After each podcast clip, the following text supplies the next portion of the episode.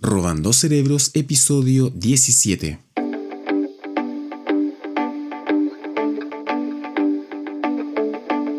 Y en la columna de hoy nos sumergimos de lleno en el concepto de la adaptación, cómo el ser humano debería salir de la zona de confort, meter los pies en el barro y sumergirse en el problema, por ejemplo. Que la adaptación sea un axioma de vida, nos dice Renato Carvajal, académico de la Escuela de Publicidad de la Universidad Diego Portales. Interesante columna para reflexionar, para pensar y que se titula de la resistencia a la adaptación. La llegada del COVID-19 cambió las reglas del juego y gatilló una serie de cambios desestabilizando la zona de confort, aquel entorno que nos mantiene seguros, entre comillas, pero que al mismo tiempo nos bloquea el horizonte. Muestra de ello es que muchas personas se vieron obligadas a encontrar nuevas formas de relacionarse Pese a considerarse poco digitales y un gran número de empresas, como no, debieron potenciar la venta online, dejando de lado aquella concepción que el canal más importante es el físico. Es impresionante detenerse a pensar cómo esta pandemia aceleró una serie de procesos que más temprano que tarde íbamos a tener que enfrentar. Hemos experimentado cambios importantes en nuestra cotidianidad, en lo laboral, a nivel de ocio, entretenimiento, en lo académico, y ninguno de estos ámbitos ha estado exento de resistencia. Los cambios, por lo general, traen consigo un mar de miedos. Miedo a lo desconocido, a la incertidumbre, al fracaso. Estos miedos representan una barrera a explorar, descubrir, abrirse a nuevos escenarios, nuevos conocimientos, nuevas experiencias, nuevas oportunidades. Sin embargo, a diferencia de otros contextos, con miedos o no, la pandemia obligó a que estos cambios fluyeran y la adaptación se terminó dando a la fuerza.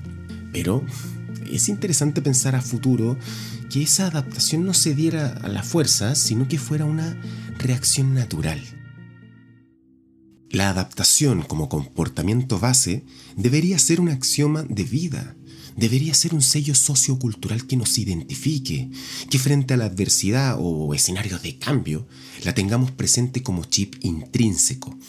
En ese sentido, deberíamos dejar de hablar de la zona de confort para comenzar a instalar la zona de adaptación, aquella en la que lo diferente no se vea como una amenaza, sino que como una oportunidad, de la cual se pueden obtener valiosos inputs y aprendizajes. Pasar de la resistencia a la adaptación, entender que el cambio forma parte inherente de nosotros, contribuye y facilita los procesos. No se trata de decir a todo que sí, sería un error pensar que no existan diferencias de opinión o discrepancia. La lógica es encaminarnos con un preset más dispuesto a enfrentar situaciones de crisis, contextos desfavorables o también escenarios favorables, como un plan de expansión de una compañía, una reestructuración.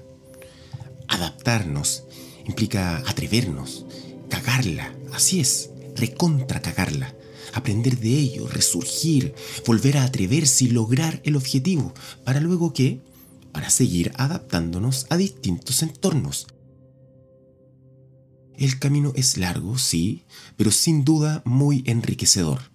En cambio, quedarse en la zona que solo nos mantiene seguros, entre comillas, es muy limitante.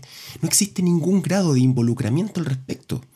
Tampoco sabes qué hubiera sucedido si, y ese qué hubiera sucedido si, te carcome después es importante, muy importante adaptarnos, porque de esta forma no solo formamos parte de la solución, sino que también formamos parte del problema. Y aquí, aquí la relevancia de meter las manos en el proceso, de involucrarse, de hacerse parte, de abrazar el foco de conflicto. Ser parte del problema tiene que ver con identificar aquello que no se ve con claridad, que es confuso, que, que es ambiguo, que no funciona, para luego establecer múltiples vías de solución. Esto es precisamente lo que representa la zona de adaptación, una ventana abierta a ver los cambios como una oportunidad y no como una amenaza.